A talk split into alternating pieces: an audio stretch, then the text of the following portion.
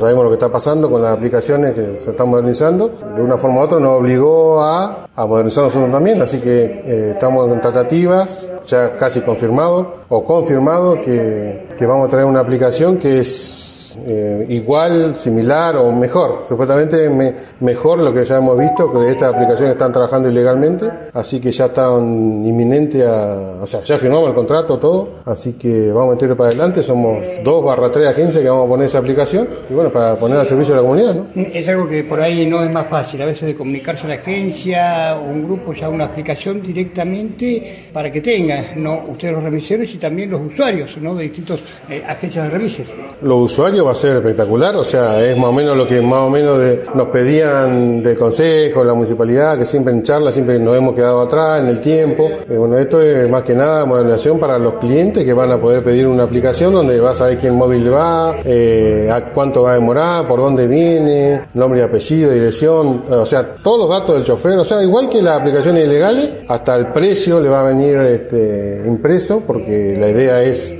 también que el cliente sepa lo que va a pagar antes de antemano, que es uno de los temas que siempre nos venía la gente diciendo, no, esta aplicación es lo que tiene, que vos sabés lo que va a pagar y todas esas cosas. Entonces nos modernizamos y sí, un beneficio para el cliente fundamental. Sabemos que vienen trabajando también en un sentido, van a salir a competir ¿no? con todo esto que está sucediendo. A ver, ¿cómo decir?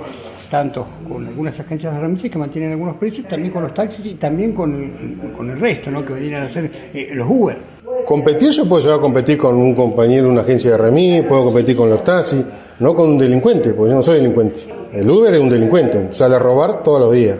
Entonces yo mantengo eso y voy a seguir sosteniéndolo todo el tiempo.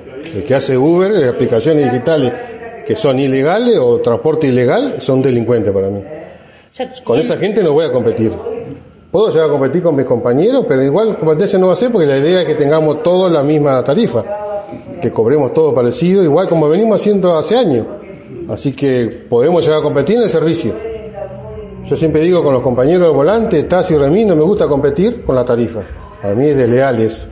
Pero sí me gustaría competir con el servicio.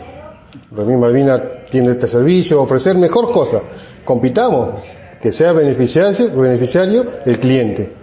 Pero con la tarifa no. Pero con la, con la aplicación ilegal no, competencia no.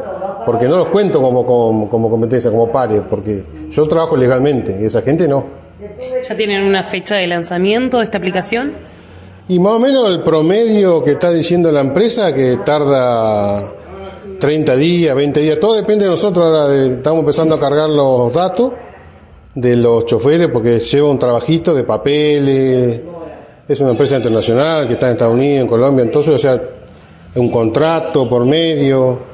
Este, así que lleva máximo 30 días, ya calculo que vamos a estar largando y va a salir por todos los medios y bueno, la idea es algo importante, ¿no? Para que la gente vea que este, se viene una aplicación importante para, para la comunidad, ¿no?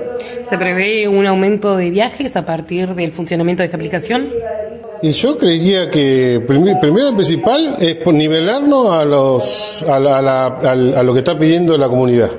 Eh, estamos haciendo un, un, llamado un llamado de atención, hicimos, nos hicieron, por lo que la gente, todo el mundo dice, de que estamos muy atrasados. Bueno, nos estamos nivelando, estamos haciendo lo que la gente está pidiendo y, y supuestamente eh, estamos, estamos, vamos a esperar y, y esperamos el apoyo de la comunidad, ¿no?